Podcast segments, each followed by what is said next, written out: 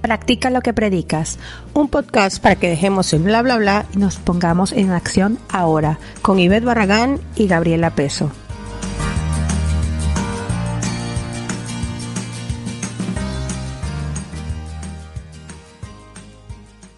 Hola queridos amigos, yo soy Gabriela y bienvenidos a la tercera temporada de Practica lo que predicas, tu podcast WhatsApp.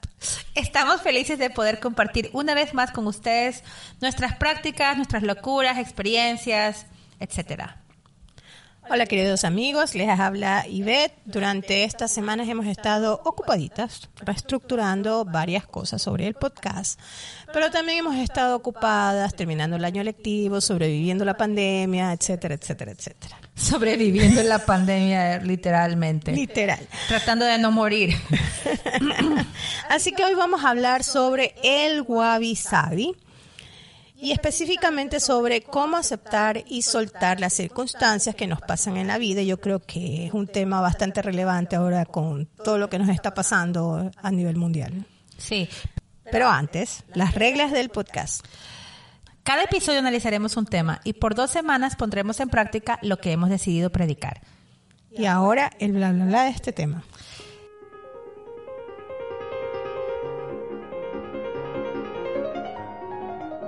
La mejor definición que encontramos sobre el wabi sabi viene de eh, la página web de abc.es y dice que nada dura, nada está completo y nada es perfecto.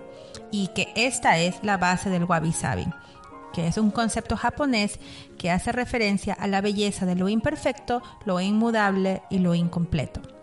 El wabi sabi es un tema que ya tocamos en el episodio número 25. Quiero ser perfectamente imperfecta.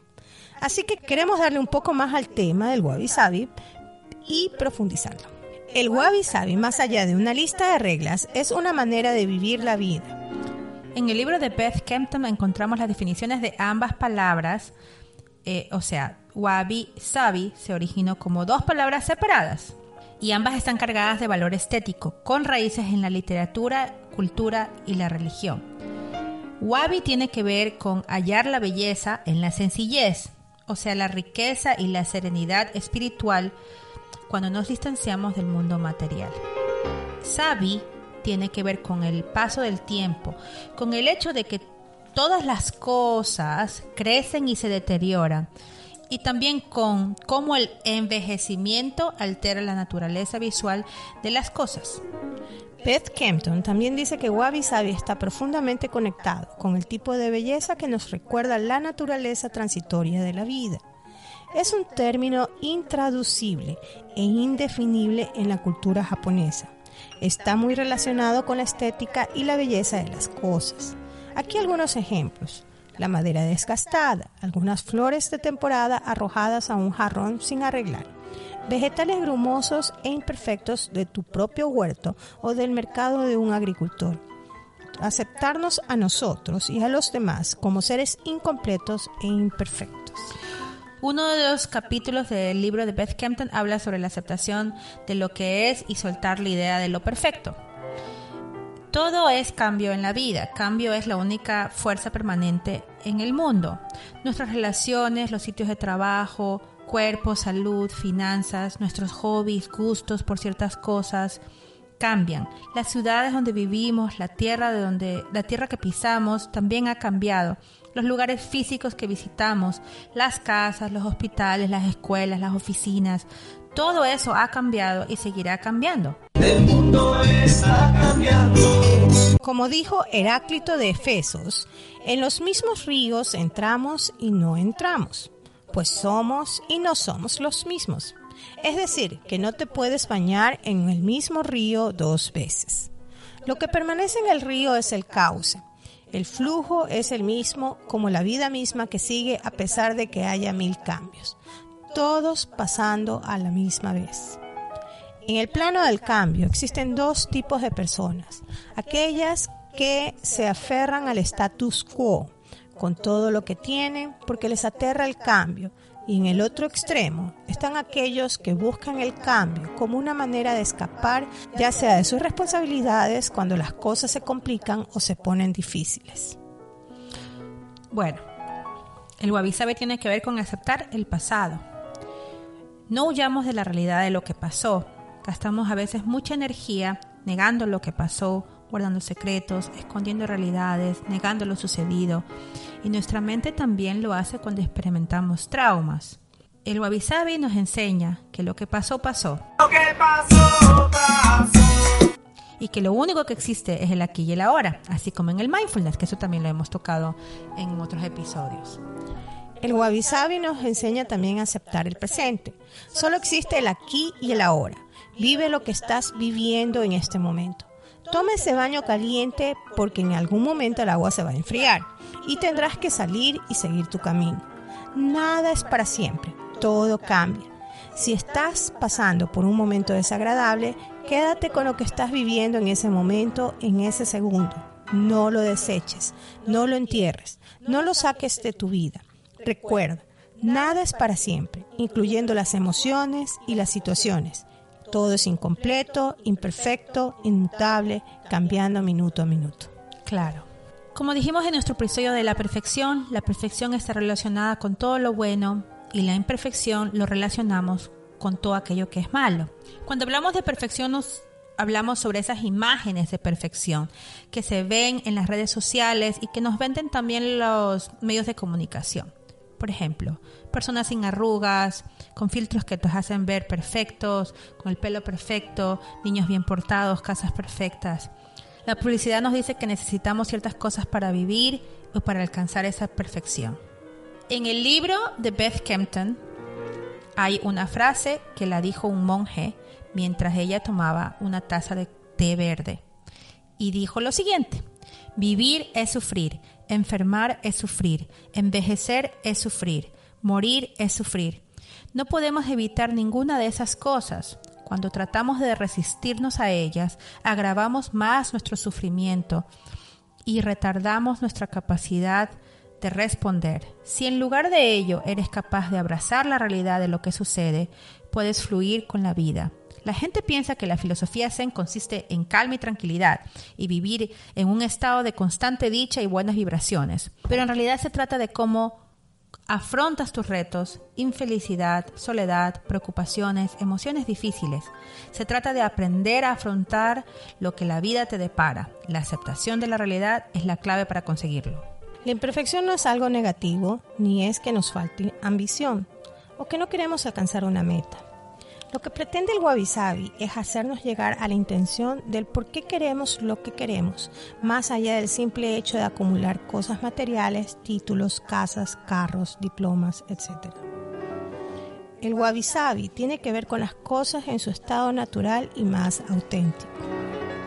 Lo que nos enseña el Wabi Sabi es que la perfección no tiene que ver con estar completo, sino con la idea de que no me falta nada. Si todo fuese perfecto, no tendríamos ningún tipo de motivación de hacer cosas, de existir, de comer, de trabajar, de ganar dinero, etc. Y eso es nuestro bla bla bla. Del wabi sabi específicamente sobre la aceptación y dejar ir. Así que tenemos una práctica interesante, más bien de retrospección. Sí. Las prácticas que hemos tenido últimamente tienen que ver con, con darse cuenta. Yo creo que ese es el primer paso, siempre lo hemos dicho. Así que bueno, nos vemos pronto. Ok, así que nos vemos en dos semanas.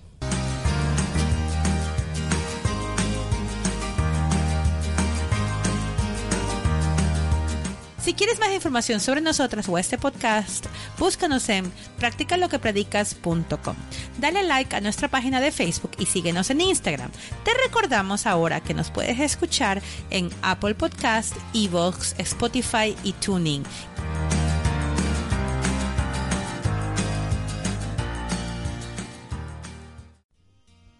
Este episodio tiene malas palabras, queridos amigos y amigas, así que si tienes niños cerca, usa tus audífonos.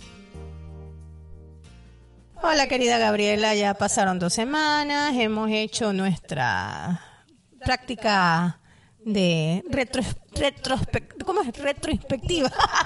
Sí. Retroinspección. No hemos este pensado mucho, analizado mucho y hemos conversado mucho. Conversado mucho, dándole, y le hemos dado vuelta mucho a este wabi sabi. Sí, huele a comida. Chicos, es que estamos aquí haciendo esto y tengo un hambre, nada es perfecto, estoy sufriendo. bueno. Se van a escuchar son las pancitas que estamos con hambre hora del almuerzo. Tengo mucha hambre, pero bueno.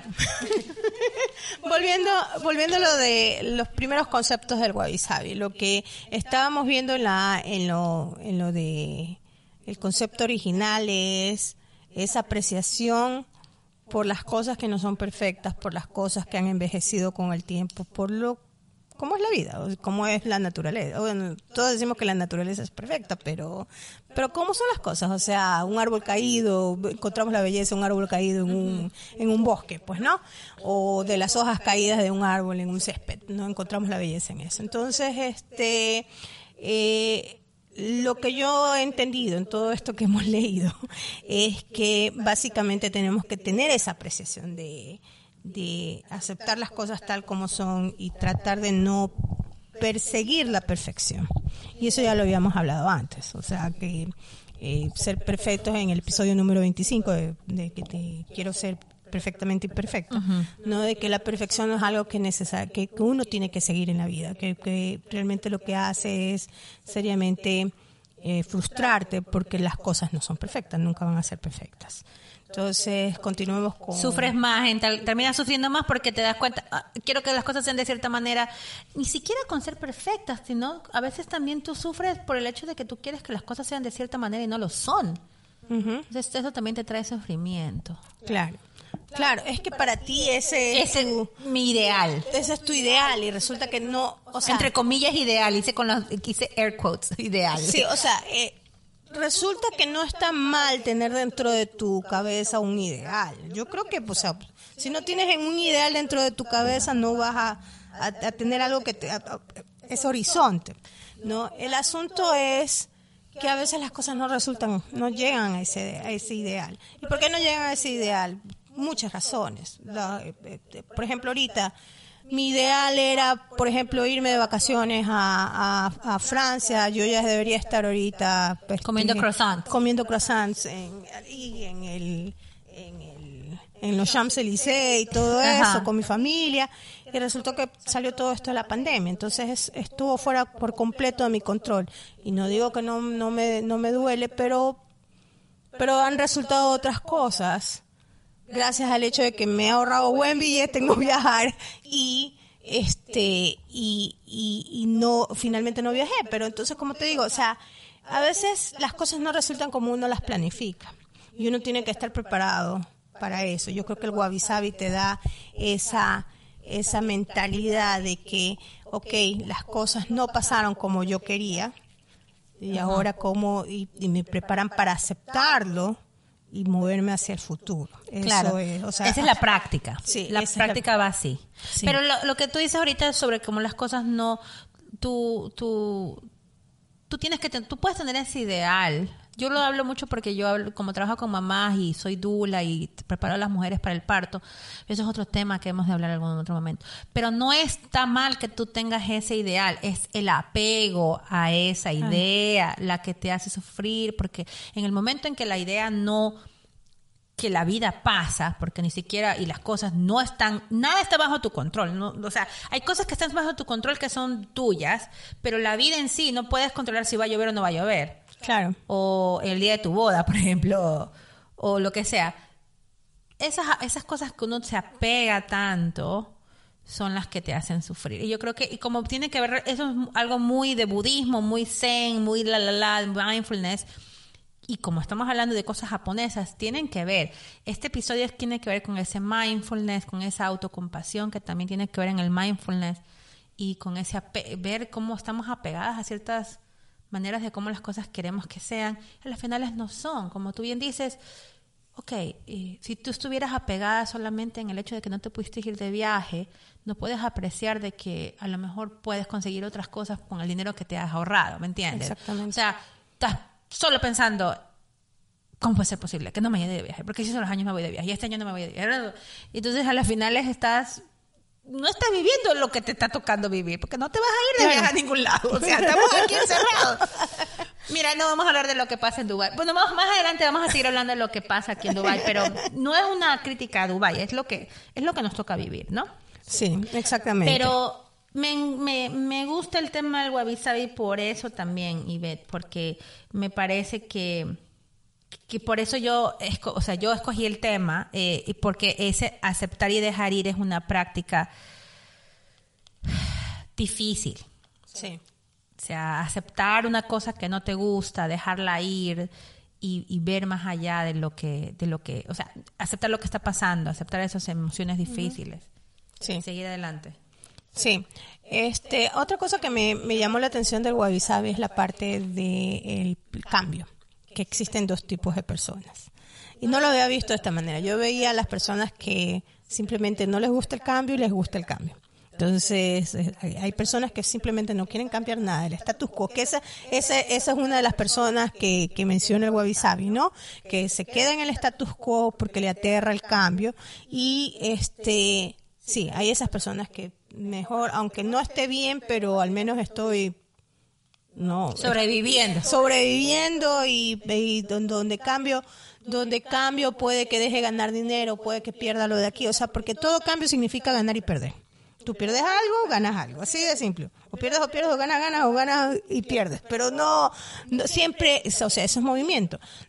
Y yo pensaba que la otra persona era las, las que realmente viven para el cambio. Pero resulta que hay personas que viven para el cambio que no tienen una connotación positiva. Yo pensaba que las personas que vivían para el cambio son aquellas que se arriesgan, se, se arriesgan, sí, súper arriesgadas, motivadas y son las que consiguen sus cosas. Pero, también hay. Aquí estamos hablando de que hay personas de que cambian para escapar de responsabilidades o de situaciones en las que no quieren asumir sus responsabilidades, ¿no? O enfrentar cosas. O enfrentar cosas, ¿no?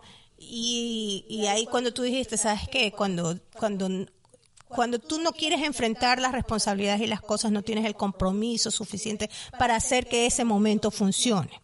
No, entonces si estamos hablando de un novio, bueno, ¿sabes qué? Que me vendrá otro novio. Pero sí, no me gusta este novio porque ronca. Te dices, bueno, ahora me consigo otro porque pero estamos hablando de cosas superficiales, pero hay cosas más sí, fuertes, este trabajos, cambios de trabajo como cambiarte de, de ropa interior, o sea, pensamos que son cosas buenas, se arriesga, pero realmente a lo mejor no, a lo mejor no estoy diciendo que todas las personas, no estamos diciendo aquí que todas las personas de blanco y negro, a lo mejor no tienen la madurez emocional para enfrentar ciertas cosas con las que debe de enfrentarse y, y está simplemente cambia, cambia, cambia, cambia porque o a gente que se cambia de país, cambia de, o sea, claro. En el caso de que no todas las que, personas que los que abrazan el cambio tampoco es que están completamente son santificados, ¿me entiendes? Ahí a lo mejor tienen su ganancia. Claro. De no enfrentar esas responsabilidades o etcétera. Sí, eso para mí fue nuevo porque yo no lo había visto desde ese punto de vista. O sea, de que, de que uno busca el cambio para escapar de responsabilidades. Yo lo había visto más desde el punto de vista de busco el cambio para buscar nuevas oportunidades, no porque quiero mejorar en mi vida y porque eso es lo que me motiva a hacer más cosas. Y este otra cosa que estábamos conversando con Gabriela era sobre que todo cambio implica una decisión, o sea, uno tiene que decidir en su vida para eh, manifestarse en el cambio. Entonces, cuando tú no, no, o sea, todo, todo en la vida es una decisión, todo lo que tú haces en la vida. No, no todo lo que te pasa en la vida es, es una decisión, es una decisión o de de, de otra persona o de, del, del mundo, de los políticos. Sí, sí, todo lo que pasa alrededor. Pero lo que tú, tus decisiones con respecto a la situación son tuyas. O sea, esas son tus responsabilidades. Cómo actúas, cómo te sientes, son tus decisiones. Y eso lo hemos mencionado muchas veces en este podcast. Claro, o sí, cómo reaccionas. Todo eso es parte de... Y eso nos lleva a aceptar el pasado. Claro. Eso, esa es la, aceptación del pasado. También hablamos de los hubieras. De los hubieras. Porque estaba, estaba yo leyendo un libro que me encanta que se llama, a lo mejor deberías hablar con alguien, se llama de Lori Gottlieb y es sobre una terapeuta que tiene que, que está haciendo terapia y estaba hablando ella sobre cómo la gente va a verla ella como psicóloga y hablan de si yo hubiera tenido tal cosa, si yo hubiera pasado esto, si hubiera pasado tal otra. Y me pareció interesante traerlo aquí al, podcast. Le dije, Ivette, mira, escucha esto. Y tú me saliste con algo y dices, sí, porque dijiste, dijiste, hubiera es la palabra, es una palabra tan inútil. Sí. Porque no puedes hacer nada. O sea, eh, y, lo que te estaba diciendo, o sea, nosotros, no, bueno, no nosotros, yo aprendí sobre el hubiera hace mucho tiempo, o sea, desde hace mucho tiempo, desde muy, muy, muy, muy pelada. Creo que desde que empecé eh, mi carrera como profesional, no, yo dejé de usar el hubiera. Y eh, no digo que soy infalible, sí, de vez en cuando digo, chuta, si hubiera. Yo utilizo lo hubiera como una manera de autoexaminarme y ver qué es lo que estuvo mal. Porque sí, el pasado sirve para eso. El pasado es una lección. ¿Lo ¿Aprendes o no de lo que te pasó? Así de simple. ¿No? Entonces, yo uso lo hubiera para, para mover las posibilidades de de qué otra manera hubiera salido, estoy hablando, ¿no? Este resultado. Pero eso no significa que pensando en el hubiera, las cosas han cambiado para el presente. O sea, ya lo que pasó, pasó y tenemos este presente con esta situación específica. Entonces, el hubiera en realidad es una es una palabra inútil, es un es una palabra si no lo usas para autoexaminar, para para hacer una evaluación y de ahí seguir adelante, no, si te sirve para pura queja, yo creo que es, es solamente inútil. Y peor, si te quieres, te quedas en el hubiera indefinidamente. No, y no avanzas. No, y además es como una palabra para martirizarte. Si porque no lo puedes, es que no puedes cambiar el pasado. El pasado, el pasado es como es y se acabó. Si yo hubiera dicho esto, si yo hubiera hecho esto, si yo le hubiera dicho tal cosa, si yo, este estás reclama, reclama, te estás autolatigueando y no es una cosa positiva. Si estamos hablando de... Deberíamos hacer un podcast de solamente las palabras que no deberíamos decir. Deberíamos, dije, deberíamos es una palabra que no deberías de decir. Pero bueno. La otra cosa es que cuando uno utiliza el si hubiera es porque tiene, estás condicionando algo.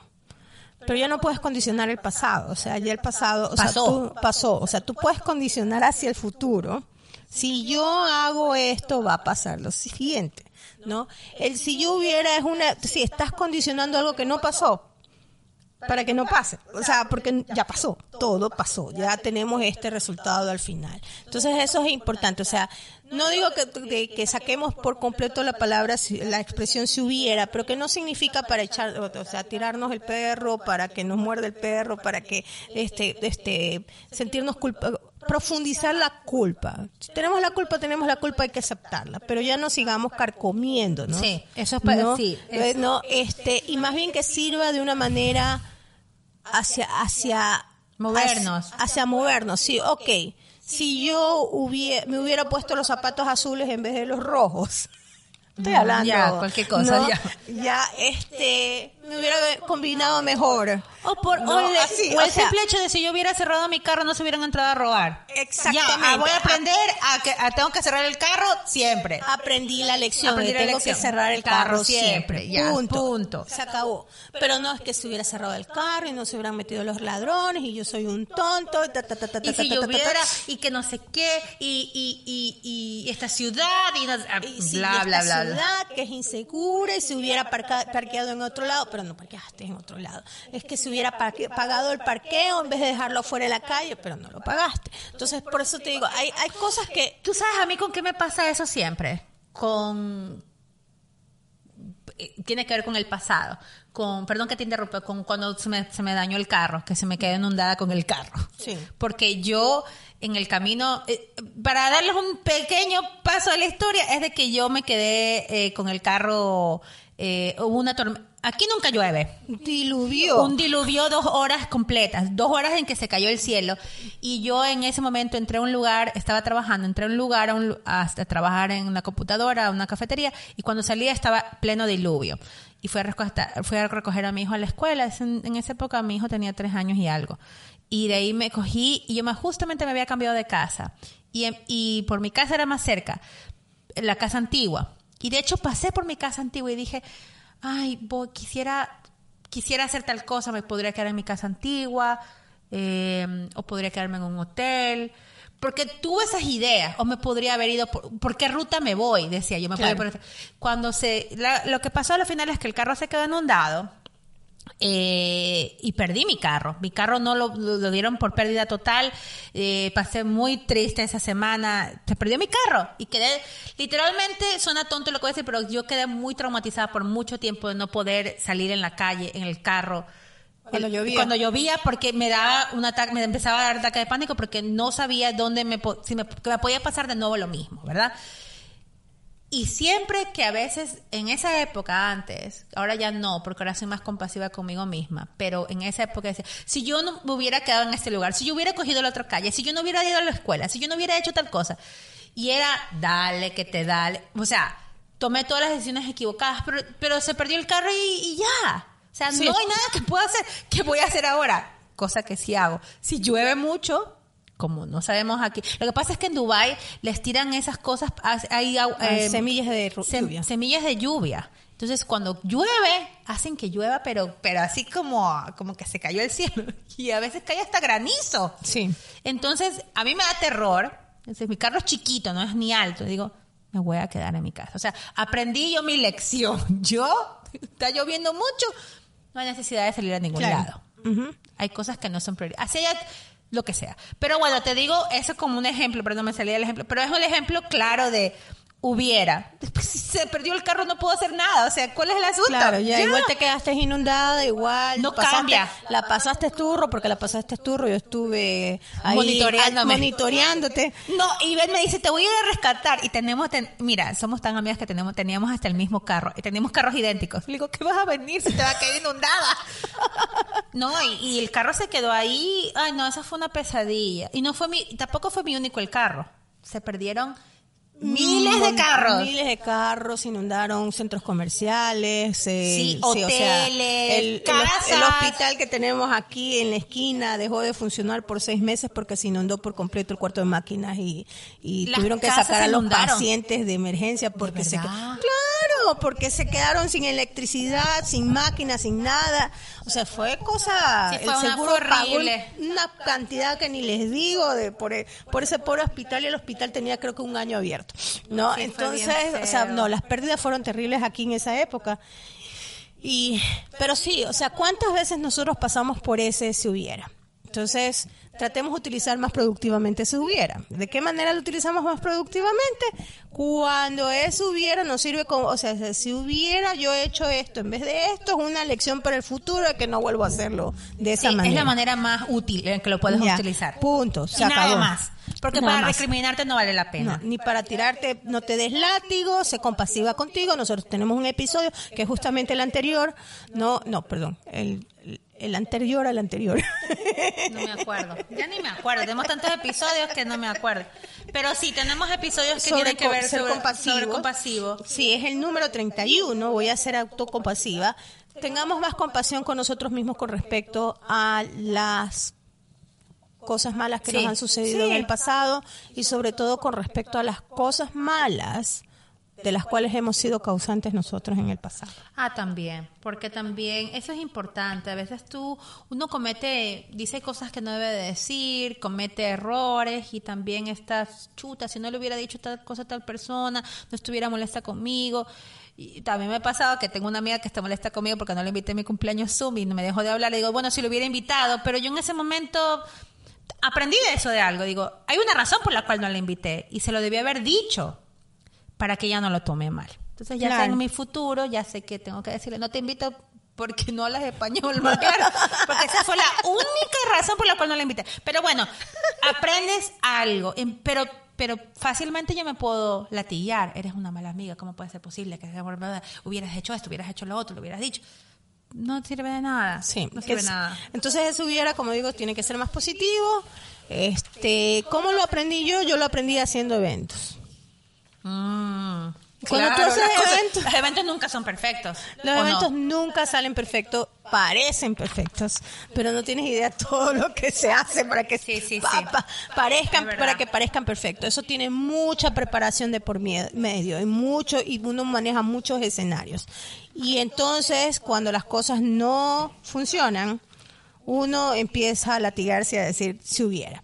Entonces, lo que yo aprendí, esa es la parte productiva, lo que yo aprendí es, ok, este si hubiera me sirve para en mi futuro evento no cometer el mismo error. Entonces, como te digo, yo aprendí eso muy, muy, y, y lo he aplicado en mi vida, es algo que sí practico. No soy infalible. Hay momentos en que sí me dejo perder en el pasado. Me dejo perder en el pasado y me dejo perder hasta en cosas muy, muy, muy, muy en el pasado, ¿no? De otras decisiones que quizás debí haber tomado en mi vida. Pero estoy en esta realidad. Y eso es lo que significa el wabi sabi, ¿no? Tengo que aceptar todo lo que pasó.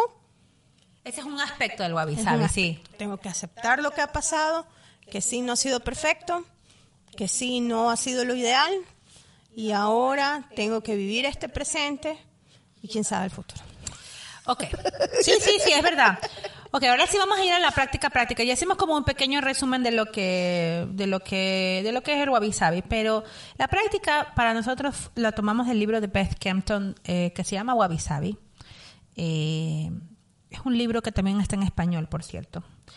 Y, y, la, y lo que dice una de las, tiene varias prácticas, pero una de las prácticas que más me interesó a mí fue que en la semana, o sea, cogiendo una semana o dos semanas, lo que quieras, ella dice, te desafío a que determines con claridad de, que, de qué te sientes agradecido y luego despojes de todas tus expectativas sobre cualquier cosa que aún no haya sucedido. Abre tu mente y tu corazón a lo que puede suceder.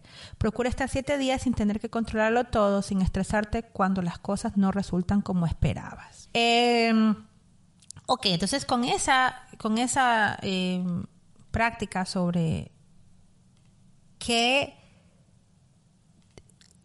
que las cosas no resultan como, perdón, las cosas no resultan como esperabas. Yo creo que esa es como el resumen de este, de este episodio.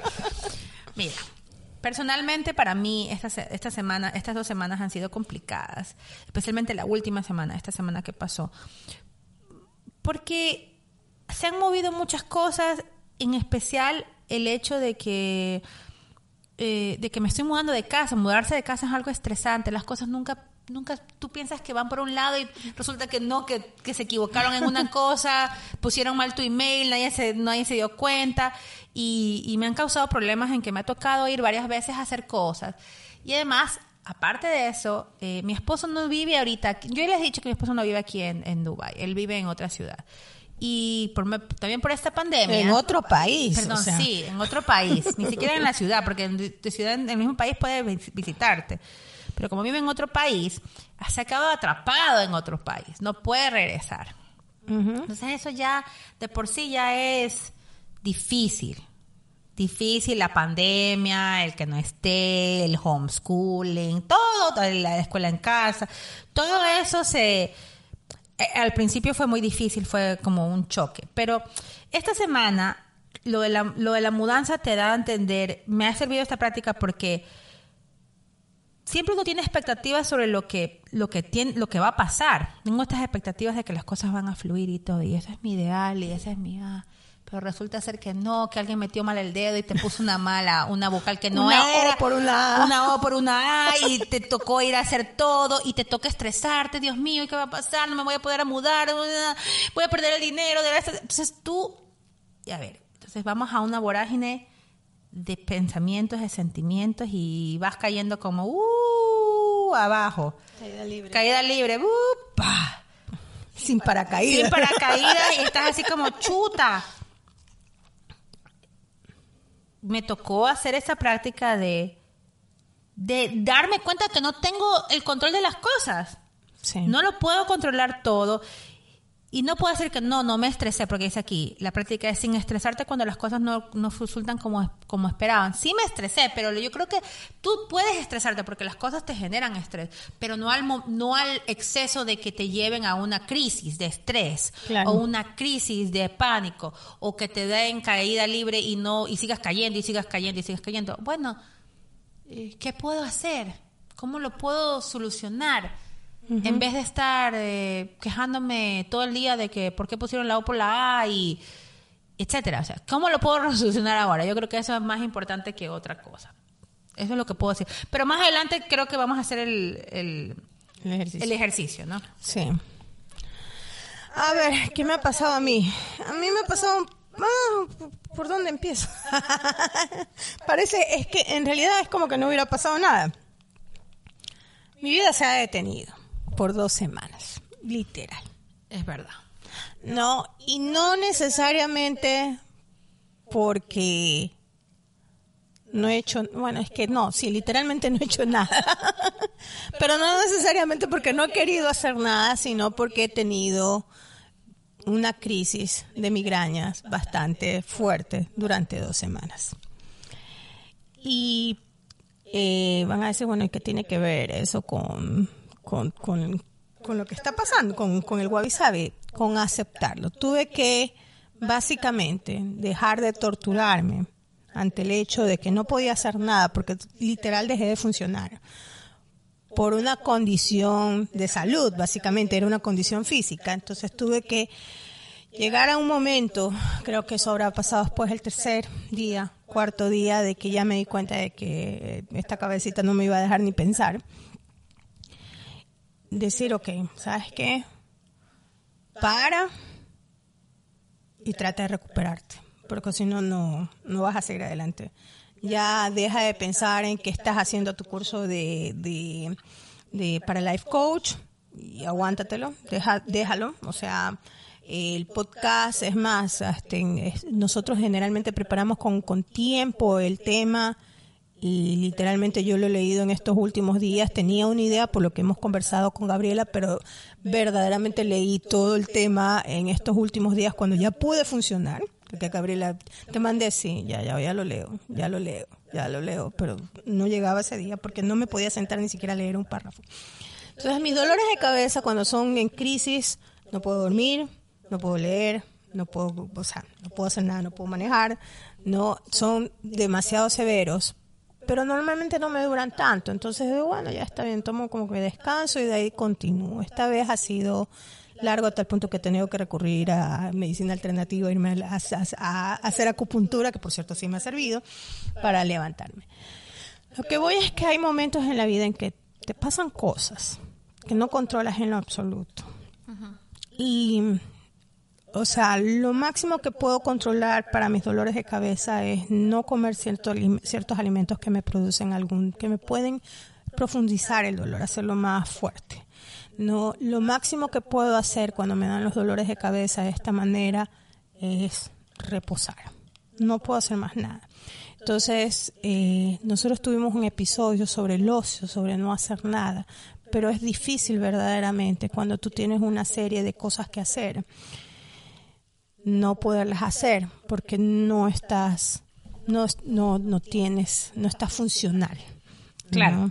Te puedes llegar a frustrar. Y te frustras. Entonces, eh, el Wabi lo tuve que en algún momento más más este eh, empíricamente que todo porque como les dije lo leí recién hace poco pues no más empíricamente lo poco que habíamos conversado pues. sí pues lo que habíamos conversado y todo eso tuve como que decir ok acéptalo te está doliendo la cabeza como un hijo de su madre ya no soportas es más yo no sabía si arrancarme la cabeza no puedes hacer nada. Sí, la semana pasada fue difícil para ti. No puedes hacer nada. No puedes hacer nada. No puedes ni siquiera levantarte. O sea, se acabó en este momento. Así tuve que decirlo, se acabó en este momento. Cuando ya, ya sea la idea de siempre, recomienzo todo. Tengo que parar. Tengo que aceptar que no puedo hacer nada. Que, que, que, y si no sale el podcast, vamos a tener que atrasarlo una semana más. Por último, ya dejamos de hablar dos meses porque no, no fuimos, no hemos tenido tantas cosas. O sea, ya llegó un momento en que tuve que decir, ok, esto, esto es como es. Y eso es aceptar, ¿no? Lo gracioso es que una vez que em, acepté, dije, bueno, ok, tenemos que hacer algo al respecto. ¿Sabes qué?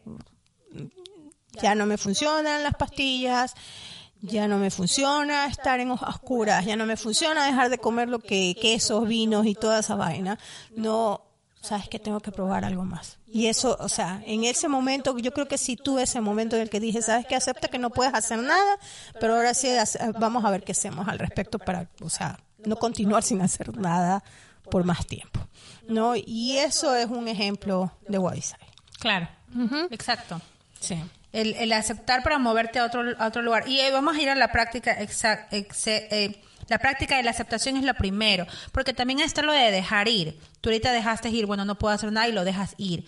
Y con el pasado también tiene que ver. Cuando hablas del pasado es aceptar y dejarlo ir en el sentido de que no es que te vas a olvidar de eso, sino que eso ya no está dominando tu vida todo el día, todos los días.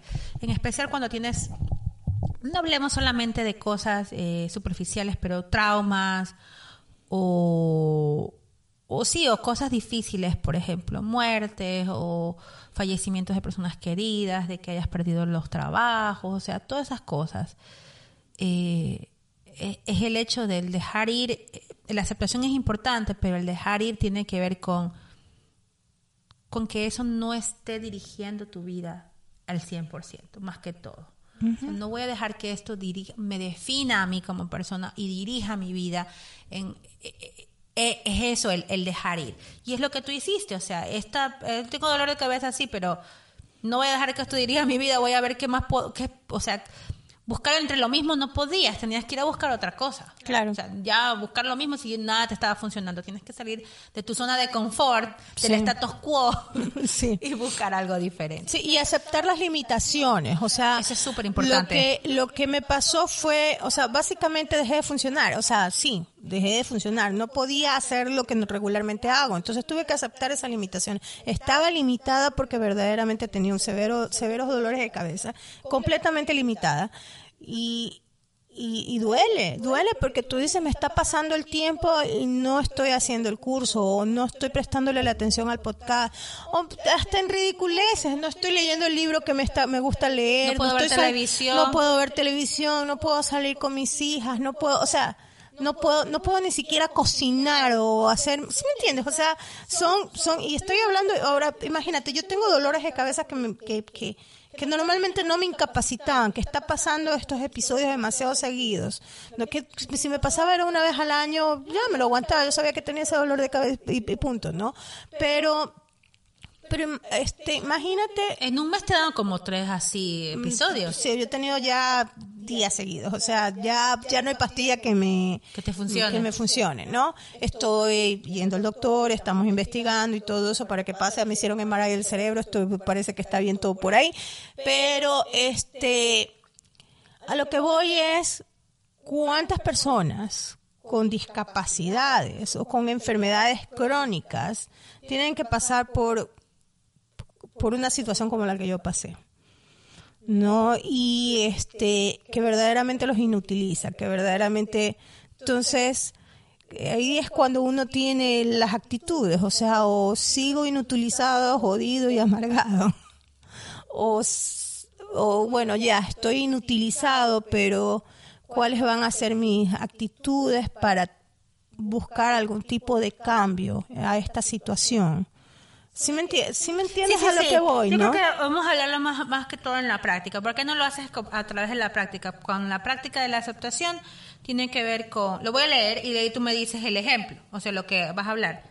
Que mm, la aceptación, eh, practicar la aceptación. Ella dice en el, en el Beth Campton, dice, la aceptación es una decisión, o sea, no me dejaré atrapar por una vorágine de pensamientos que me impidan estar presente aquí. Entonces, un reconocimiento también es un reconocimiento. Esto es lo que acaba de suceder o lo que está sucediendo ahora. Y un nuevo comienzo. Al percatarme de dónde estoy, puedo avanzar a partir de aquí, utilizando esto como mi nuevo punto de partida. O sea, que sea lo que sea que suceda en tu vida ahora mismo, procura aceptarlo y en este momento, en este momento comprobarás el cambio que opera en tu perspectiva.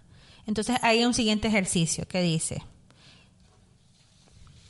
la decisión que la decisión no me deja la decisión es tú tomas una decisión cuando dices aceptar es una decisión.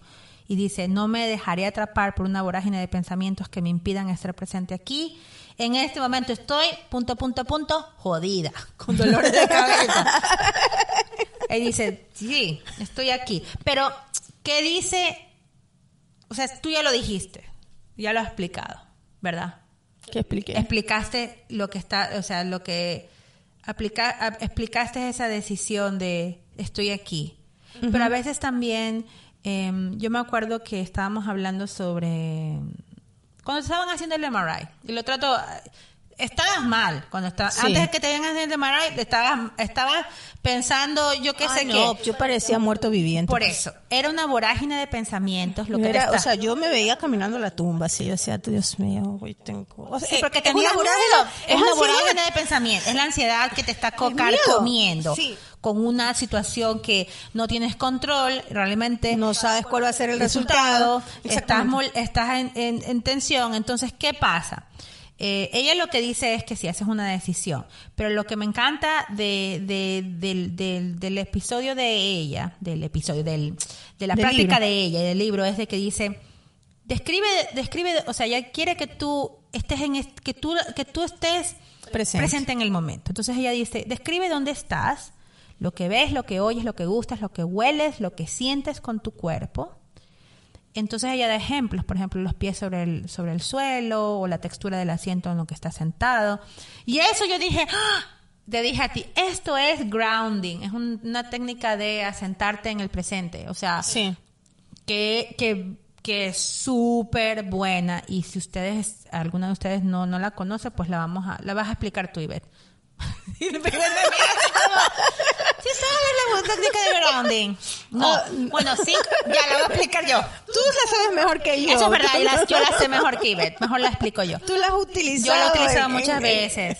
Pero tú utilizas otra. Tú utilizas yo otra. deep breathing. Ella usa... Eh, Sí, esa de respiración profunda. Respiraciones profundas. Pero yo sí la he usado. Y entonces, ¿cómo tú estás en el aquí y ahora? Cuando yo tenía ansiedad a mil por hora, hacia una ansiedad maldita que me llevaba al al fin del mundo de las cosas que me podían pasar o que pueden suceder. Entonces, usas esta técnica que es eh, em, eh, cinco cosas que ves, cuatro cosas que oyes, eh, dos cosas que, perdón, tres cosas que sientas, cosas que, dos cosas que, que huelas, que puedas oler, y una cosa que gustes, o sea, que, que saborees. en la boca. Entonces tú empiezas a ver las cinco cosas, entonces empiezas a ver las cinco cosas y después vas a ver las cosas que, que, que oyes, escuchas los sonidos y es una técnica tan, así sucesivamente, es tan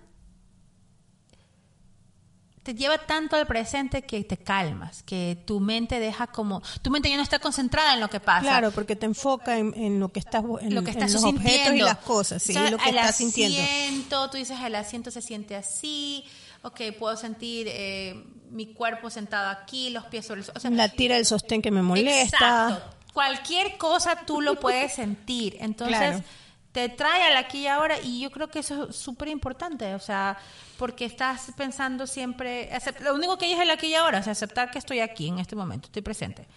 Y el deep breathing también es una manera de estar aquí. Pero no lo hagas cuando tengas un ataque de pánico, yo, mi experiencia personal. yo normalmente uso el deep breathing, entonces este respiración profunda, ¿no? Y eso es respirar, respirar desde la base, es una respiración diafragmática, y es respirar desde la base de, de básicamente la base del estómago, sí. La base del estómago, ¿no? Entonces, si ustedes ven que la parte, se, se ponen la mano en el pecho y la mano en, en, en, la boca del estómago, ya. Si ustedes respiran normalmente y sienten que el pecho se le eleva, entonces ustedes respiran, están respirando más. Mejor dicho. Mejor dicho, sí. resulta que no sabemos respirar.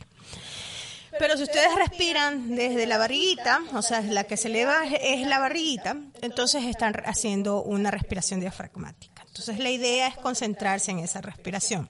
Es una técnica de meditación también, ¿no? Sí. Entonces es concentrarse en esa respiración. No necesariamente tienen que hacer una meditación de 20, 30 minutos, sino realmente sentarse un rato. Tomás, puedes tomar 40 respiraciones profundas. Sí, y detenerse. Es que ni siquiera 40. Bueno, tengo 40. Es, más, existe, existen aplicaciones del celular y si ustedes buscan la aplicación ah, del, celular del Samsung, ¿no? La, la, aplicación del celular del Samsung te maneja el estrés, ¿no? Te, te, mide el estrés. Pero ahí mismo tiene un ejercicio de, respiración profunda. Sí, sí, sí. Entonces eh, te dice, pues no, que inhales por cinco segundos. Tú decides los segundos que quieres inhalar. Cinco segundos, seis segundos, depende de qué tan ¿Qué tan adiestrado estás con tu respiración? Yo normalmente lo hago que 5 segundos, reposo un segundo, dos segundos y de ahí expiro otros 6 segundos, ¿no? Generalmente uno expira más tiempo de lo que inspira. Y es impresionante, o sea, solo con la maquinita haces y ahí dice seis respiraciones, o sea, ni siquiera tienes que hacer 40. Seis respiraciones son suficientes para que tu nivel de estrés se baje. Claro. ¿No? ¿Por qué? Porque en ese momento dejas de pensar en toda la, mierda que estás pensando. Y estás presente. Y estás presente en la respiración porque te preocupas por eso, pero estás enfocado en la respiración, estás sintiendo tu respiración. Tú decides qué parte quieres este, de, esa respiración enfocarte. Si el airecito fresco que sale de tu, que entra de tu nariz o el airecito caliente que sale de tu nariz o el momento en que detienes la respiración, tú decides en dónde te enfocas. O sea, es súper fácil. Es fácil. Sí, sí, sí, es fácil, es fácil. Y, no te toma ni siquiera mucho tiempo. Entonces, una de las maneras cuando yo estoy súper nerviosa, cuando estoy súper estresada, cuando estoy que la mente me va a mil por hora, que realmente me pasa mucho y siempre, ¿no? Llega un momento en que digo, ok, necesito, y ese es mi grounding, ¿no? Tú tienes el de los objetos y todo eso, para mí el grounding es ese. Entonces me paro un rato o me siento bien y hago mis respiraciones.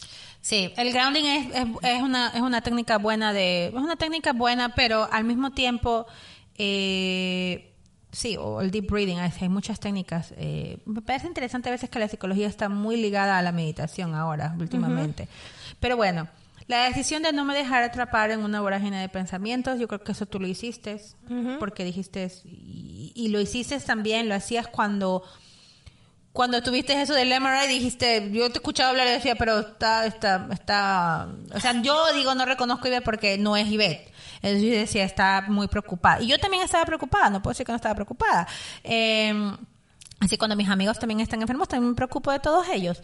Pero no dejarte atrapar por esa vorágine de pensamientos. Yo te lo voy a decir, por ejemplo, en mi caso personal, tú ya lo explicaste ahorita, pero en mi caso personal con lo de mi esposo.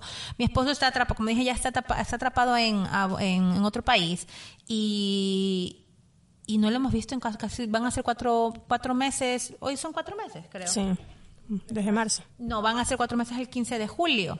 Entonces estamos desde marzo que no lo vemos. Y siempre venía una vez al mes o, dos veces al mes y ahora no lo hemos visto. Entonces, no te puedo decir que la vorágine de pensamiento sí me atrapa a veces de repente. Entonces tengo que volver a la situación de que, a ver, eh, porque lo que pasa es que tú con esa vorágine de pensamientos vas a un lado que ni siquiera existe, es un futuro...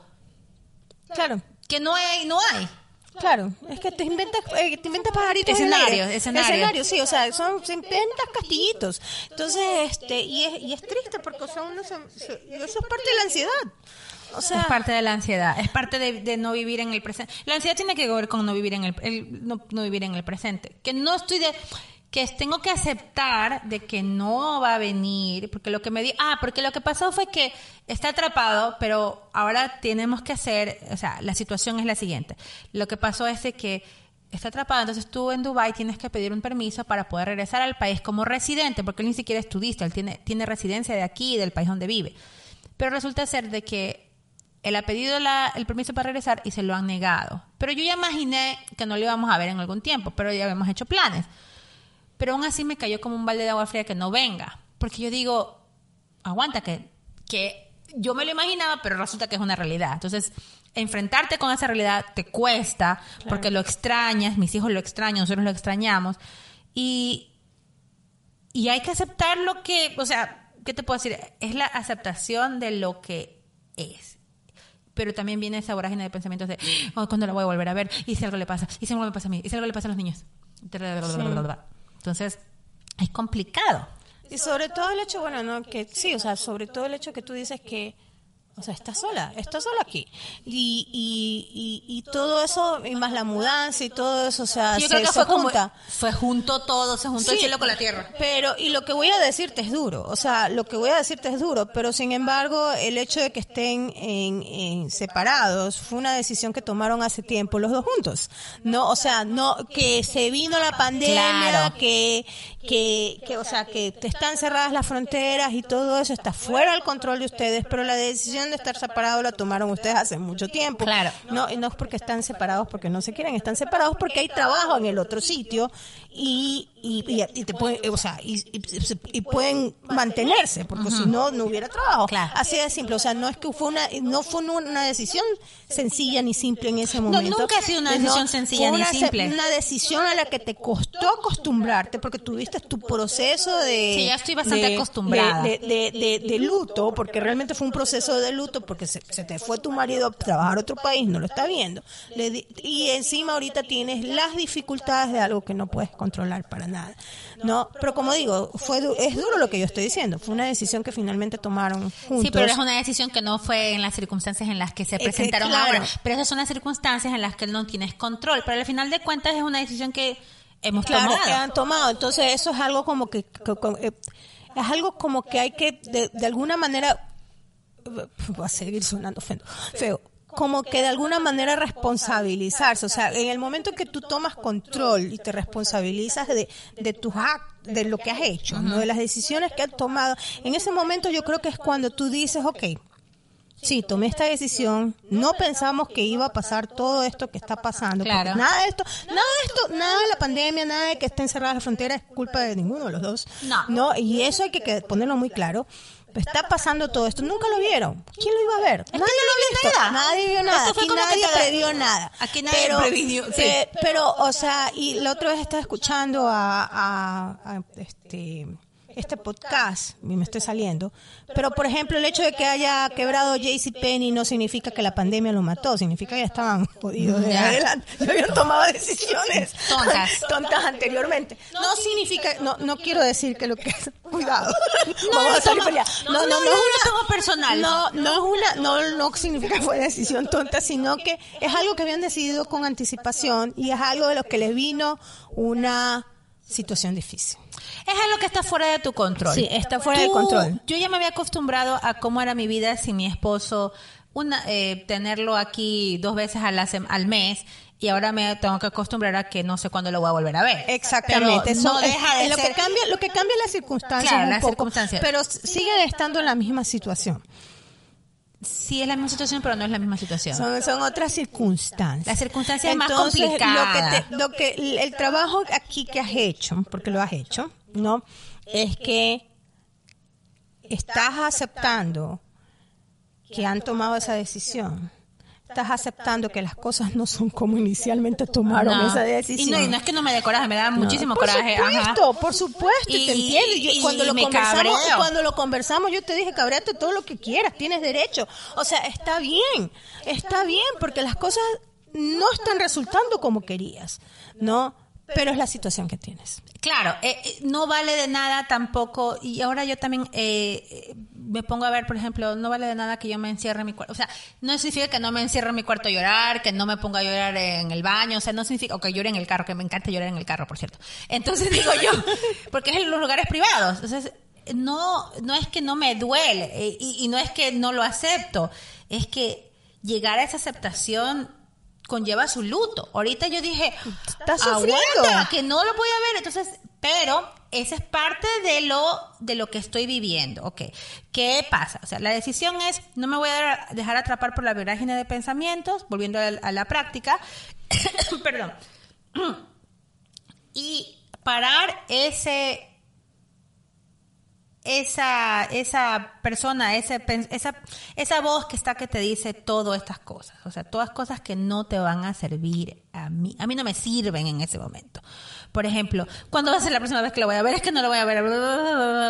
no, aguanta. y es verdad, yo creo que también tomar responsabilidad de que es una decisión que hemos tomado, que hay cosas que se han salido de toda la, toda la vida se te va a salir de las manos. Todas las cosas se te salen, es que todas las cosas se, te, salen, de las manos. De alguna manera se salen de las manos, de las manos. Y, y es, es, Lo que sí yo te digo una cosa en serio, es de que yo no, ya no me veo, podría verme en el plano de la víctima y no me y no eso no me va a llevar a ningún lado más que tenerme pena a mí mismo entonces qué es lo que he hecho toma las riendas del S. No estoy feliz donde vivo, porque por cierto que me voy a cambiar de casa y vamos a dejar de ser vecinas. En vez de estarme quejando todos los putos días que no me gusta donde vivo, que estoy cabreada de todas las cosas, toda mi responsabilidad. Voy a hacer esto, me voy a mudar. No está mi marido, pues qué pena, las cosas van a estar a mi nombre ahora. Ah, que, o sea, ¿me entiendes? O sea, que el agua, que no sé, que todo lo va a tener que lidiar yo. Ah, la no sé qué, la no sé cuánto. O sea, con lo de mi esposo también. Chuta, eh, podría quedarme en la en la, en, la víctima de que, ay, pobrecito de mí, que me pasa eso. Sí tengo ese, esa compasión conmigo mismo de lo que estoy viviendo no está bien, pero al mismo tiempo sé que tengo que hacer ciertas cosas para arreglar la situación. O sea, estás aceptando la situación. Y eso, eso tengo que tener la compasión. Eso implica, eso implica aceptar esto es una mierda. Así de simple. Ah, claro. Esto es una mierda. Esto es una mierda. que mi vida va a tener que ser una mierda. Pero no significa que tengo que vivir en esa mierda. Disculpen el lenguaje, voy a tener que poner... Puros blips. Puros blips. No, eso no significa que mi vida es una mierda, que continuará siendo una mierda por el resto de mi vida. De mi que vida. todas las cosas son temporales, como dice Todo es temporal, nada es perfecto, ¿no? Y todo tiene, todo cambia. Todo cambia. Y esto que estoy viviendo no va a ser para toda la vida. De hecho, vamos al vamos, un poquito más allá en el tema de que, como tú bien dices, es una decisión que yo he tomado, pero no es una decisión que va a ser toda la vida. Yo no, ni él ni yo estamos pensando de que toda la vida vamos a vivir él en una ciudad y yo en otra. Pero es algo que de todas maneras tiene su nos ha hecho más resilientes de cierta manera. A ciertas cosas tiene sus cosas buenas. Sí. Vamos a la segundo, el segundo plano, que la segunda práctica dice que es el reconocimiento y eso es lo que acabamos de decir. El reconocimiento de lo que acaba de suceder, lo que está sucediendo ahora y los hechos en este momento son. En mi caso, reconocí que los dolores me inutilizan y que no puedo esforzarme. Así de simple, o sea, que, tengo tienes que, descansar. Que tengo que descansar, que si ya no, o sea, que tengo que descansar. Y yo creo que todos estos episodios han sido el cúmulo de los 500 mil dólares de cabeza que me han dado muchas veces y yo no les he parado bola, me he hecho la dura, he salido, he salido, he seguido trabajando, me he ido de fiesta, he hecho y no me ha importado el dolor de cabeza. Y yo creo que eh, lo que me está pasando ahora es ese como que, oye, presta atención a tu cuerpo. ¿No? Y me tocó parar, y mirar. Parar y mirar, eso es reconocer. Yo sé, yo sé que... ¿Y, en tu caso? Y en mi, no, y, en tu caso es verdad, porque yo lo único que quiero agregar a eso es que a veces ella está con dolor de cabeza y está sentada aquí haciendo cosas en la comida. digo, ¿cómo puede ser posible que esté sentada con dolor de cabeza? Ah, yo tengo un dolor de cabeza y yo estoy en la, en la cama, pero a mí nunca me... A mí me han dado dos migrañas en mi vida y nada más. Y no sé cómo esta mujer puede caminar o, andar con migraña. Anyway, en mi caso el reconocimiento es lo que te acabo de decir. O sea, no puede venir y, ¿qué puedo hacer? No puedo hacer nada, me toca aceptar y la vida continúa. Lo que dice Bobby Sabi, la vida continúa, ¿ok? La vida, nada es perfecto, todo cambia, nada está completo, nada es, nada es inmutable, o sea, inmudable, todo, todo está, todo es como es. Entonces, aceptar lo que está pasando, y, llorarlo y sufrirlo y, mandar inventar la madre. Y está mal que lo diga pero también dije país de mierda que no que no hace sentido lo que está pasando o sea no voy a decir eso país de mierda voy a decirlo tú decirlo todo lo que me quejé del país de donde vivo porque me quejé yo con otras personas que también le parece que es absurdo lo que está pasando. Aquí aquí cambia corta lo que que los turistas puedan entrar, pero que los residentes no puedan entrar. Que la gente se pueda reunir, pero hay otra gente que no se puede reunir. No tiene sentido ninguna de las reglas que me Entonces, ¿qué? Me cabré más, me cabré más. Entonces, ya, lo saqué, lo venté y ya. ¿Qué pasa? La tercera, la tercera cosa... Es el nuevo comienzo. Es el nuevo comienzo. O sea, solamente aceptando lo que pasa, puedes volver a comenzar. Entonces, esto es un nuevo comienzo. No es preciso que sea un nuevo comienzo dramático o pero, pero, es como que tuvieras ese punto de partida, dices. Con este punto, y en tu caso fue, bueno, no me está funcionando nada de las otras cosas, voy a ver con otra cosa. Para que por lo menos te pases el bache. Sí. ¿Qué ha sido qué? La acupuntura. Acupuntura. No, y verdaderamente me funcionó, no, no, o sea, eh, no personal estoy hablando, me funcionó, me sacó de la crisis y, em, y, empecé, o sea, y dije, bueno, ya cuando tú ves, sales de la crisis ya ves las cosas de, de panorama un poquito más claro. así de simple. Pero tuve que, o sea, tuve que, en ese sentido, tocar fondo, se puede decir, para, para poderme impulsar. Y claro, y en mi caso, eh, con este punto de partida, pues sí, es, cuando estuvimos hablando en el teléfono, eh, quedamos en que en que íbamos a hacer Zoom dates, o sea, íbamos a hacer citas para los dos en Zoom. Eh, mi psicólogo me recomendó otras cosas que debería hacer en Zoom que me parecieron así como raras.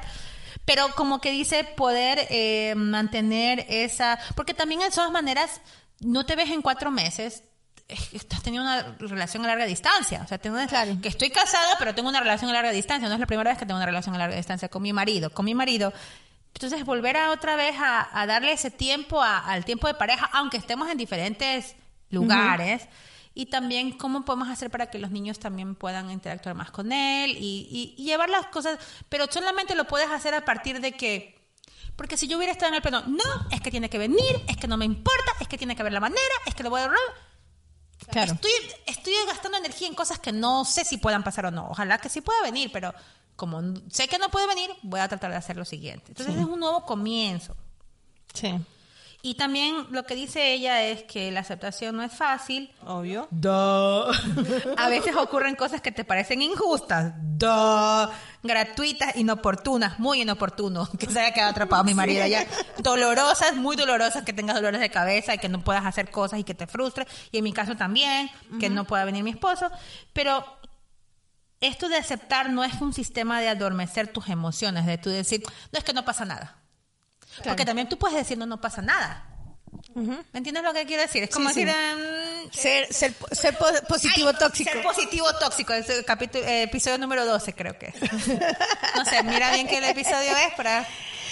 Positivismo tóxico 12, sí, Gabriela. Bravo, ding, ding, ding, bingo. Entonces, positivo, ser positivo tóxico no se trata de eso, de decir, no, aquí no pasa nada y aquí estamos todos bien. No, aquí hay una cosa que está jodida, pero no significa que, me va a joder toda mi vida. Exactamente. No significa que no me voy a echar a llorar, o sea, o me puedo echar a llorar un rato, pero la vida continúa, nada es perfecto. Llegar, llegar a la aceptación, yo creo que, y justo lo habíamos conversado, llegar a la aceptación es, el, es lo más difícil. No, porque este ahí es cuando entramos lo del, lo del pasado y de carcomerse la mente y de maltratarse y decir si hubiera, si hubiera, si hubiera. Mientras uno permanezca en, en la línea del si hubiera, en ese es parte del tiempo del si hubiera, o, o si hubiera actuado así, si hubiera hecho lo de acá, como sea. No, mientras más tiempo tú permaneces en esa etapa, más, de, más difícil se te hace llegar al proceso de aceptación. Entonces, eso, eso es lo que yo lo, lo, entiendo. O sea, siquiera una semana estuve ahí chuta, o sea, tratando de, de escribir, tratando de seguir el curso, tratan, tratando, solo tratando de irme contra la corriente. Entonces llegó un momento en que dije, ya no puedo, ya no puedo. En mi momento de aceptación fue cuando dije, no puedo irme contra la corriente, tengo que aceptar que tengo un dolor de cabeza súper severo, que no sé cuánto tiempo me va a durar este dolor de cabeza y que tengo verdaderamente que bajar todas las revoluciones, todas.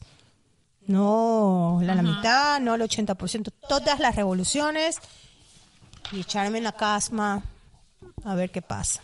En el momento en que decidí echarme en la cama y vi que las cosas no mejoraban, pero ya por lo menos ya había aceptado que tenía que, que, tenía que dejar de tener otras cosas en la mente y enfocarme más en mi salud. Eso fue, ese fue mi momento de aceptación. ¿No? Entonces, como digo, el proceso para llegar a la aceptación es lo difícil. Toma tiempo. Toma tiempo, es que tienes que tuviste que renunciar a muchas cosas. Tú tuviste que renunciar a tu ideal. Claro. Eh, o sea, tiene, tú tienes tu apego y, en el caso tuyo es hasta más, se puede decir hasta más, yo lo encuentro hasta más doloroso de cierta manera porque es tú, es, o sea, es, eres, es completamente tú. O sea, eres tú. Em, y te toca, te toca aceptar que si las cosas son como son y no como uno quiere que es ese apego al ideal. No, no, no quiero ser tengo un apego del ideal y tengo que decir, bueno, que, que, no, tengo un problema de salud que me está dando un dolor de cabeza insoportable, tengo que, que, tranquilizarme. en tal caso, el, ella también habla de que este proceso, y como lo hemos visto, el proceso del out, el proceso de la, la aceptación de cosas difíciles eh, es taxing, no sé cómo decirlo en español, es... ¿Cómo se dice eso en español, amiga? Taxi. Ah, ya. En estos momentos, y uno de los momentos en los que en los que tú tienes que, aceptar ciertas cosas, esos son momentos difíciles y no es fácil. Entonces, tienes que cuidar de ti. Ese es un tema también importante, diferentes maneras de cómo cuidarse. Y tú puedes ver eh, qué maneras son para tú cuidarte, ¿no? Comprometer, y también eh, parte de eso fue el, comprometernos con nosotros mismos en algunas maneras de cuidarnos a nosotros mismos. Eh, tanto en mente, cuerpo y espíritu son diferentes maneras en cómo tú puedes, por ejemplo, en cosas de mente, compartir las preocupaciones con un amigo eso es súper importante. Yo te conté eso a ti, se lo conté a una amiga que se llama Diana, se lo conté a mi amiga Silvia, se lo conté a mi amiga Alexandra. Entonces le conté a varias personas eso, para yo poder para tener esa compasión, compartir con esas personas un poco de mi dolor. Y cada uno me dio diferentes, o sea, algunas que escucharon, unas que dijeron, unas que... Entonces tú tienes diferentes... Eh, perspectivas. perspectivas. de una situación. Entonces está bien. Y la otra es negarme a aceptar más compromisos en esta semana yo mi, mi, vida es compromiso tras compromiso, pero más compromisos de, de verme con gente no, no, no tuve. A mí, una cosa que a mí sí me, me ocupa mi tiempo es verme con muchos grupos de personas, no me, no me, me estresa. A mí me gusta más que yo me voy a tomar un café contigo, me voy a entonces esta semana lo que hice conmigo es que ayer me fui a pasar el día a la piscina de una amiga. Y me fui a pasar con ella porque ella se va de viaje y nunca he estado, yo digo, ¿cuándo fue la última vez que yo estuve en una piscina metida tres horas? Con un, buen vaso de, de, un, me hizo unos cócteles y comida y, yo así como, uy, como sentía como de vacaciones. Pero eso para mí fue cuidar de mí, o sea, tener esa, ese momento lejos de todo y no pensar en nada y hablar de otras cosas que no sean la pandemia y... ¡ah! Sí, sí o sea, ¿qué maneras has hecho el autocuidado? Puede ser autocuidado de mente, de cuerpo y de espíritu. Meditar y cosas así. Claro, este, de mente, bueno, te he contado, porque ha sido mi pañuelo lágrimas tú con los dolores de cabeza. Tenía dolor de cabeza. Sí. No, este, de cuerpo, básicamente lo que hice es, o, sea, estoy en estudios médicos ahorita para ver, para detectar verdaderamente de dónde salen mis dolores de cabeza pero también has hecho este, tu acupuntura pero una de las decisiones sí porque este cuando fui donde el doctor el doctor acupuntura no que es doctora en realidad doctora Shin la doctora Shin me, me le dije ok estoy bajo todos estos estudios y este todavía no sabemos qué es no, pero tengo dolores de cabeza, tengo problemas de sueño y me está costando, o sea, tengo palpitaciones y tengo problemas de, de, estrés y ansiedad, ¿no? Entonces, este, ella me dijo, ¿sabes qué? Yo no, yo no te voy a seguir un tratamiento para, para curarte porque los doctores se van a encargar de eso, porque estamos hablando de medicina alternativa. Lo que vamos a hacer es manejar el dolor, este, ocuparnos de que tengas mejor sueño y manejarte la ansiedad. ¿No? Y literalmente esos son, han sido los tres puntos, tres puntos que me han favorecido, porque sí, estoy durmiendo mucho mejor, mis dolores de cabeza han cedido, no se han ido del todo, pero han cedido. Efectivamente, ahorita estoy con un dolor de cabeza grabando, pero estoy funcional, ¿no? Y este sí me siento un poco más relajada no sí la computadora puede hacer todo eso este como digo algunos le funciona a otros no pero yo en otras ocasiones sabía que me había funcionado con los dolores de cabeza, por eso es que he vuelto a la acupuntura, ¿no? Entonces, este, y en espíritu lo que estoy haciendo es meditando en las mañanas. ¿Ha vuelto? ha vuelto la, he vuelto la meditación, estoy haciendo 20 minutos de meditación en las mañanas y tomándomelo con, con mucha calma. O sea, estoy tratando, estoy tratando de vivir una vida slow, slow, slow. Así que eso es lo que he estado haciendo. Esa, eh, sí, y esas son las cosas, o sea, no tienes que, tú no tienes que cuidar, eh, tener el autocuidado en todas esas cosas, pero puedes escoger una que te, que te guste y que te, mm, te, te, haga feliz, ¿me entiendes? La que te haga, la que te haga bien. En tal caso, esa es la, esa es nuestra práctica. Yo creo que hemos, hemos hablado bastante sobre lo que es la práctica eh, de estas, de estas circunstancias en las que hemos vivido, más que todo, no solamente en el pasado, sino en el, en el aquí y ahora. Otra cosa que es importante, que no lo hablamos del wabi sabi, pero lo voy a traer a colación, es de el wabi sabi también sirve para el futuro, porque sabiendo que las cosas no son perfectas, a veces la perfección te paraliza. Por ejemplo, Voy a dar un ejemplo chiquito. En mi caso de que me voy a cambiar de casa. Mi casa, la que yo me voy a mudar ahora es más pequeña que la casa que yo tengo. O sea, tiene más dormitorios, pero no es sustancialmente, o sea, no es en área. En área no es más grande. Pero es la casa que yo escogí, con el budget, con el presupuesto que tengo. Entonces, si tú, yo diciendo, me quiero cambiar, me quiero cambiar, pero tengo que buscar la casa perfecta, al final no, una casa perfecta no existe, no me voy a mudar nunca. Tengo que buscar, en mi caso es, bueno, voy a aceptar que esto es lo que hay y, no, no existe, la, es que no existe la casa perfecta, a menos que la hagas tú y y aún así. Y aún así algo, algo nunca va a estar completa. Entonces, a lo que voy es de que no dejemos de que a veces buscando la perfección es lo estás, estás te paraliza para no tomar decisiones que las tienes que tomar. Claro. Acuérdate que también lo mencionamos en el bla bla bla, o sea, que si todo fuera si todo fuera perfecto, ¿qué sería nuestra vida? Sería completamente aburrida, no tendríamos motivación para nada, no buscaríamos nuevas formas de, de emprender, no buscaríamos nuevas amistades, no buscaríamos este una nueva pareja, no buscaríamos, o sea, si todo fuera perfecto, no buscaríamos una nueva casa, no buscaríamos nuevas alternativas para, para, para curarnos, o sea, cosas así, ¿no? Entonces, este, y ese, eso es, eso es el mensaje del Wabi Sabi, que todo es imperfecto, nada es, nada es, se termina ahí, sino que es incompleto y que, y que hay que apreciar la belleza en eso y que todos envejecemos y que el tiempo pasa y que cambiamos constantemente y que no nos bañamos en el mismo río dos veces y todo eso. Eso es el wabi sabi, aceptar las cosas. sí. sí, aceptarlo, aceptarlo con virtudes y defectos. Sí, tal cual. Sí. Bueno chicos, este, ¿qué más tenemos? Suscríbete a, nuestro newsletter para que recibas más información sobre cada episodio, así como los eventos que realizaremos realizaremos online, ¿sabes? Porque no nos podemos reunir. Ay, mejor me río. Entonces, sabes que ya tenemos mensajería de voz. Déjanos tu mensaje en nuestra página web en practicaloquepredicas.com pinchando el icono de mensaje de voz o en Facebook o en Insta con mensaje directo porque nada nos hace más felices que saber de ustedes, nuestros escuchas aquí íntimamente nosotros y ustedes. Asimismo, pueden dejar sus comentarios sobre el episodio en Evox, en, Apple Podcast, en todos lados. Próximamente estaremos también en otras plataformas. Y también, por favor, no olvides darnos tus valorizaciones y estrellitas en Apple Podcast y de esta manera nos ayudas a, a otra, y nos ayudas a llegar a otras personas. Y si te gustó este episodio, obviamente compártelo con, con quien tú quieras, con tu amigo, con tu vecino, con tu perro, con quien tú quieras, porque a lo mejor ellos también pueden necesitar de saber de lo que es el wabi sabi y de sus bondades.